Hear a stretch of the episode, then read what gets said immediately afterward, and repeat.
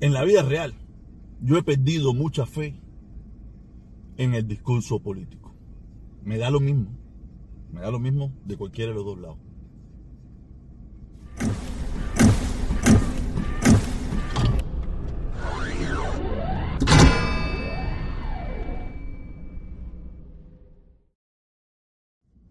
Como empecé diciendo en el video, yo he perdido la fe en el discurso político. Quiero hablar que en este caso no voy a hablar de Estados Unidos. Estados Unidos es la misma. Pero quiero hablar en el discurso político que, hay sobre Cuba y hablamos los cubanos y, de lo que sale de Cuba y de lo que sale de Miami. En Miami quiero decir que no hay políticos, ¿no? En Miami lo que hay es muchos influencers, gente hablando, gente diciendo lo que le da la gana, ¿me entiendes? Y de, y de Cuba sale desde el gobierno. Pero quiere decir que desde los dos lugares no veo un objetivo. Pero para serte sincero, el objetivo que más logro ha tenido es el de la dictadura. Y ese vamos, vamos a hablarlo en un segundo tiempo. En el primer tiempo vamos a hablar del discurso que tenemos aquí en Miami, que, aunque no es de un de político ni nada por el tipo, aquí en Cuba, en Estados Unidos no hay político ni nadie que se venda como político. El único que teníamos que se estaba vendiendo como político y quería un cargo político, esa cosa, era Eliezer. Y ya Eliezer, él mismo lo dijo, que ya él no quiere nada de eso, que él quiere ser un influencer y buscar plata. Ya, eso ya él lo dijo. Él antes tenía su movimiento ese, el somos no sé qué, que, no somos nadie, o que no, que somos una pila de gente, pero que ya él no quiere nada de eso, que lo que quiere es buscar plata y hacerse ciudadano americano y ya, vivir en el Yuma con todo. Vivir en el Yuma de lo que un día fue la política, después se volvió influencer y ahora es un empresario. Pero Eliezer, eso es un punto aparte, esto no es solamente, es unos acotes aquí para que más o menos ir cayendo en el tema, ¿no? ¿Y qué le quiero decir con esto? ¿Qué le quiero decir con esto? Que, yo veo, que el discurso que yo veo desde el lado acá es muy revanchista. Es un discurso muy lleno, lamentablemente tengo que darle la razón a mi ex compañero de lucha, Carlos Lazo, a mi ex compañero de lucha, Carlos Lazo, donde él a veces habla del odio, ¿no? Habla del odio, ¿no? Ah, los que odian. No lo voy a poner desde el mismo punto de vista, no lo voy a poner desde el mismo ángulo porque no es así. Pero sí me doy cuenta que del lado acá hay mucho odio.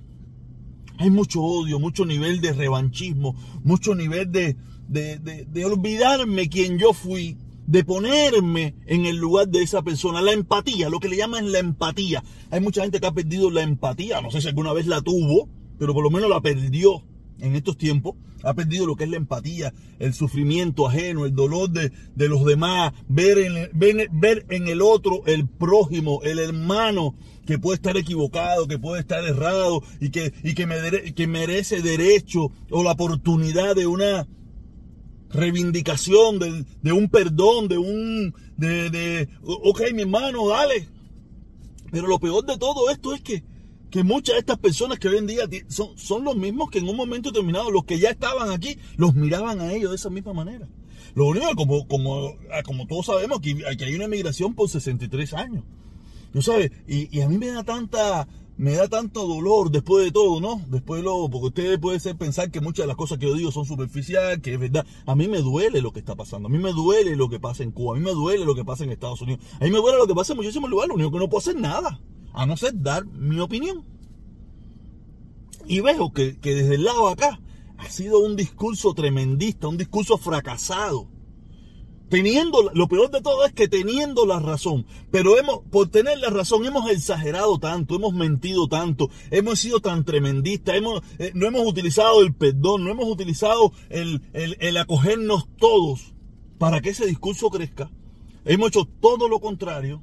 Por eso el discurso nuestro es tan, tan pobre. El discurso nuestro es tan pobre. Y mucha gente solamente lo capta o le hace caso después que sale, después que se va, pero mientras está allá, dice, no, pero es que yo no puedo hacer esas cosas, yo no puedo decirle a mis hermanos que usted no le mande dinero a su familia, yo no le puedo decir a usted que usted es un tipo malo porque va, va a Cuba a ver a su gente, usted es un tipo malo porque usted eh, eh, tiene cierta predilección por lo que sea. Y ese ha sido el discurso que se ha manejado en esta ciudad por muchísimos tiempos, porque yo lo he dicho en, otras ocasiones. Yo, yo he llegado a la conclusión, yo he llegado a la conclusión que a esta gente del lado acá tampoco le interesa el cambio. lo vengo diciendo hace mucho rato, tampoco le interesa el cambio, porque el cambio sería representaría un cambio para sus propios intereses económicos. Se, se caería toda esta politiquería mayamera se caería completamente. Que, que, que, que, no es que no se pueda cambiar, se puede cambiar, pero son personas que no están dispuestos al cambio, que piensan que el cambio es derrumbársele todo. Y aquí se ha hecho una ciudad, una ciudad a costilla de la, de la problemática cubana. Esta ciudad se ha hecho a costilla de la problemática cubana y del pueblo cubano. Y ustedes lo saben, aquí cualquiera, aquí se aparece cualquier politiquero, lo que primero que se pone a hablar es acabar con el comunismo y vamos a acabar con la dictadura. Llevan 63 años acabando con la dictadura y a esa gente ya nunca le han dado ni, un gargajo, ni un gargajo, ni un gargajo verde le han tirado. Pero han hecho una industria, una industria de la politiquería hacia Cuba. No es que yo tenga la razón, yo no estoy diciendo que yo tenga la razón ni nada por el estilo. Yo solamente estoy mirando, hoy, hoy en día miro esto desde otro ángulo. Va a tener que siempre ha sido mi ángulo. Por eso es que nunca he pertenecido a ninguna banda. Ni a la banda de los comuñanguitas, ni a la banda de los locos del lado acá tampoco. Nunca he pertenecido. Siempre he sido un marginado dentro de mi propia ciudad. Un marginado entre mi propia gente. Porque mi gente, no, en primer lugar, no me entiende. No me entiende. ¿Será, yo le he dicho bien, ¿será que no me explico? ¿Será que no sé qué? Mi gente a mí no me entiende. Ni ando buscando que me andan entendiendo, ni quiero explicarle a nadie que me entienda. Usted saque sus propias conclusiones de lo que usted cree de mí. Esa es su decisión, es su problema. Yo no voy a estarle diciendo a usted que, mira, esto, no, no, no, estoy cansado de eso. Sí, pero yo veo que el discurso tremendista de Miami no llega a ningún lugar. En primer lugar, vamos saltando de una para otra, de, un, de una piedra para otra, una piedra para otra, una piedra para otra. No, no nos enfocamos en nada. No hay nada que verdaderamente se puede. Aparte, también entiendo, como lo dije en un principio, no son políticos, ni están aspirando a un cargo público, ni nada por el estilo. Son personas todo locas ahí, que dicen lo que les da la gana, que dicen lo que piensan, se inventan las películas que quieren, se inventan los cuentos que quieren. Y sin darse cuenta, le han servido en bandeja de plata a la dictadura para mantenerse en el poder, que tampoco tiene un discurso. Pero tiene, en, el discurso que no tiene, tiene algo que se habla, que, que dicen ser tener empatía por el pueblo y que si el pueblo. Y, y ese discurso, como quiera que sea, llega. Cuando tú los haces miserables, o cuando tú nos hiciste, ese gobierno nos hizo miserables, después nos dice que, no, que nos va a resolver el problema, pero tenemos que esperar para resolverlo a que los americanos nos den la oportunidad. Es un poco loco, todo el mundo no tiene la capacidad de entenderlo, ni todo el mundo tiene, ni yo tampoco lo entendí en su momento, lo vengo entendiendo hace un tiempo, con muchísimas cosas, ¿entiendes? Pero el discurso de ellos ha sido más efectivo ha sido más efectivo. Después que la gente se desconecta un poco del discurso, cambian completamente y se vuelven todo locos como los de Miami. Tú sabes, porque el cubano anda de cualquiera de los dos lados, anda todo loco. Fíjate que la gente tú le dices, no, yo soy centrista. La gente te dice, no, el centro no existe. Aquí tú tienes que, ¿cómo es que dicen ellos? Tú tienes que, que ponerte en una esquina. Aquí tú no puedes estar en el centro, aquí tú no puedes estar un poquito para acá, un poquito para allá. Aquí tú tienes que ponerte en una esquina. O eres bueno o eres malo. Y todo, todo depende del lado que tú estés. Si tú eres del lado acá, tú eres bueno y el otro es malo. Y si tú, tú estás del lado acá, tú eres bueno y el otro es malo. O sea, aquí no hay término medio con papa frita. Aquí no hay carne rojita con un poquito liquidito. No, no, no, no. O aquí, o quemado o crudo. O crudo o quemado. Aquí no hay este el invento. Eso es lo que está pasando aquí en lo que viene siendo la politiquería cubana. Ya lo mismo desde el gobierno cubano a, los, a la mierda que vemos aquí en Miami, incluyéndome yo. Y, yo siempre lo he dicho, yo soy, yo soy una persona que, tengo mi forma de pensar, que no ando buscando que nadie me entienda, ni ando buscando que la gente me quiera, ni ando por el estilo. O sea, ando buscando, encontré mi querida, pero tú sabes, no, pero en ese aspecto politiquero, no ando buscando que nadie me quiera. Yo, yo quiero decir lo que me dé la gana. Puede ser que esté bien, puede ser que esté mal, pero me doy cuenta que, hemos perdido todo y por eso no hay éxito. No hay éxito del lado acá. Aquí la gente lo único que está esperando es cómo se hacen ciudadanos americanos para tener su pasaporte americano y punto. Y después, sí, mientras tanto me entretengo hablando toda la mierda vida y por haber, si puedo hacer plata, como hay muchos, como hay cientos de miles de miles de cubanos que han hecho plata a costilla del pueblo cubano y a costilla de la politiquería cubana y que eso no va a parar. Y, han hecho plata de los dos lados. Tenemos de la derecha que de la izquierda. Aquí también tenemos plata. Aquí todo el mundo ha hecho plata a costilla del pueblo cubano. Y el pueblo cubano es el que está sufriendo, el que tiene las casas que se están cayendo, el que no tiene, el que no tiene, no tiene vivienda, no tiene comida, no tiene calidad de vida, no tiene calidad de medicina, no tiene calidad de estudio, no tiene calidad de vida en todos los sentidos. No tiene agua potable, no tiene electricidad, no tiene nada. Nosotros aquí tenemos, como quiera que sea, de una forma u otra, con sacrificio, más sacrificio, más trabajo, menos trabajo, más o menos tenemos una vida más o menos aceptable, que está cada día está cada día está peor y en declive. No tiene nada que ver con el, con el, gobierno que está pasando ahora, sino cómo, cómo está cambiando esta sociedad. Por eso te digo, lo mismo que pasa en Cuba, lo mismo que pasa aquí. Ni los demócratas ni los republicanos tienen un discurso que sirva, por lo menos para mí. Para una pila de gente sí, para una pila de gente, pero para mí no sirve. Pero seguimos en el tema cubano, que es el tema que en los últimos tiempos yo más, más toco, ¿no?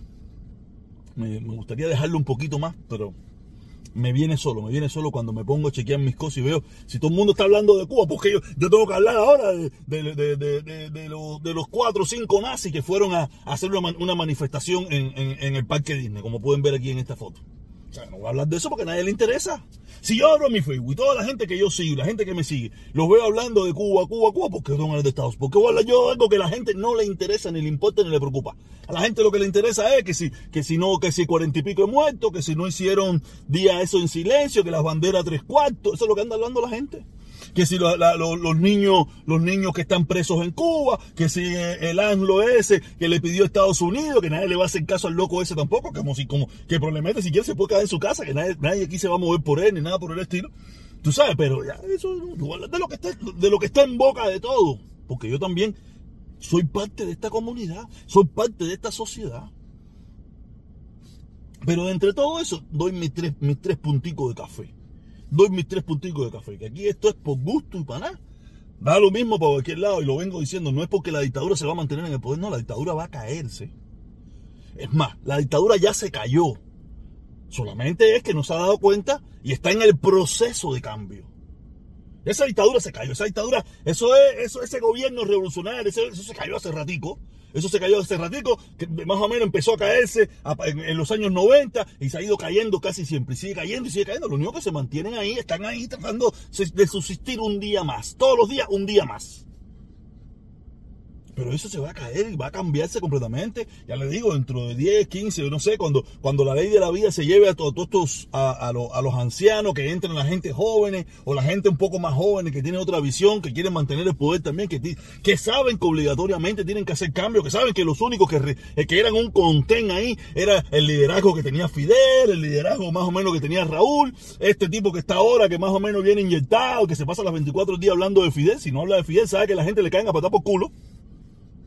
Si él no se pasa las 24 días hablando de Fidel y tuiteando de Fidel, saben que la gente le cae a patar por culo porque el tipo no tiene, la gente no, no tiene ningún tipo de un puesto a dedo. Cuando le dijeron puesto a dedo, es un puesto a dedo. No fue que el pueblo, no, no, él solamente está heredando una dictadura que todavía los líderes de esa dictadura, los asesinos en jefe, que, se, que lo convirtieron a él también, lo pusieron ahí. Y por eso la gente más o menos es el muro de contención. Pero cuando esos viejitos se vayan, toda esa gente se vayan, que ya no, que se quede la gente joven o la gente contemporánea con ustedes van a ver la rebocadera, cortadera de cabeza y la, gente sin brazos y sin piernas que se van a ver ahí en, en la política de Cuba. ¿Sabes? Esto es, no es que se van a cortar literalmente, sino es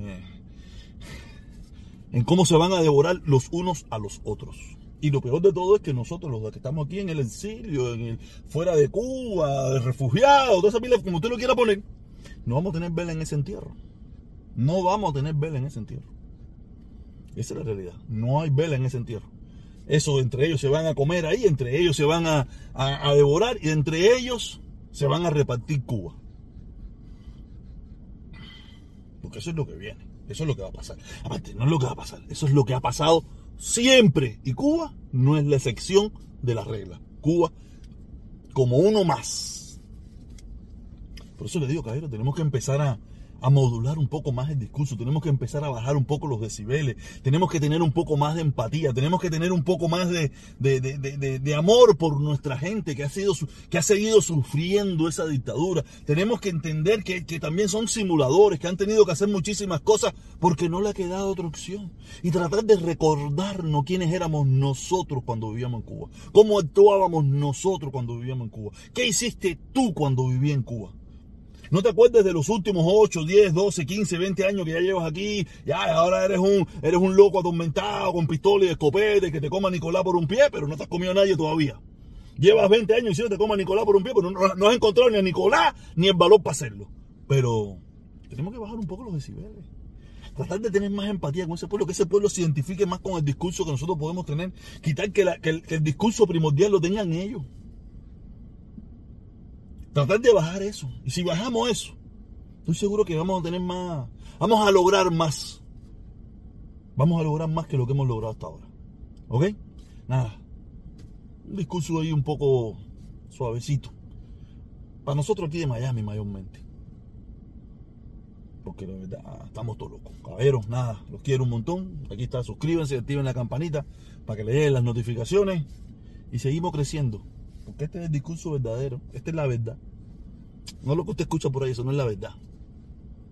La verdad es esta. Tenemos que ser más empáticos con nuestros hermanos.